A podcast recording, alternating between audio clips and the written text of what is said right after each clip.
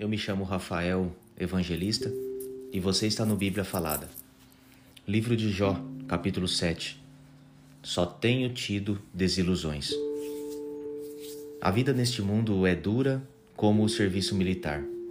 Todos têm de trabalhar pesado, como o escravo que suspira pela sombra, como o trabalhador que espera o seu salário. Mês após mês, só tenho tido desilusões e as minhas noites têm sido cheias de aflição. Essas noites são compridas. Eu me canso de me virar na cama até de madrugada e fico perguntando: será que já é hora de levantar? O meu corpo está coberto de bichos e de cascas de feridas. A minha pele racha e dela escorre pus.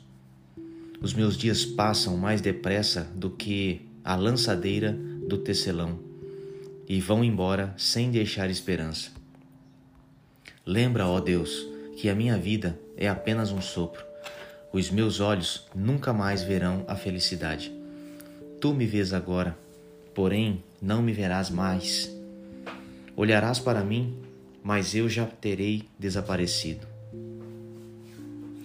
Deixa-me em paz.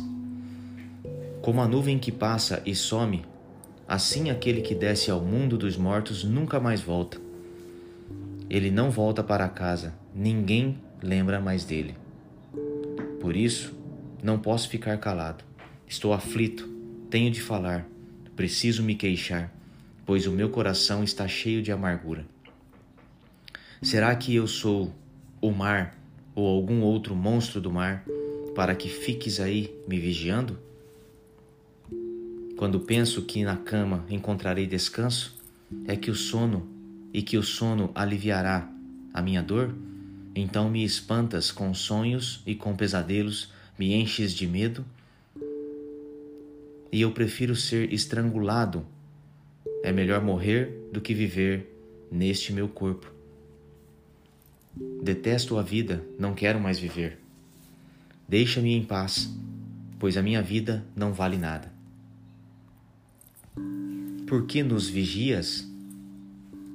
O que somos nós para que nos dê tanta importância e te preocupes com a gente? Por que nos vigias todos os dias e a todo instante nos fazes passar por provas? Quando deixarás de olhar para mim a fim de que eu tenha um momento de sossego? Se pequei, que mal fiz a ti, ó vigia das pessoas?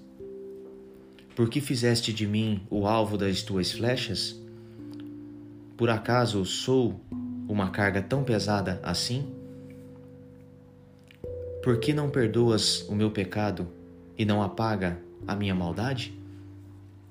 Logo estarei na sepultura, tu me procurarás, mas eu não existirei mais.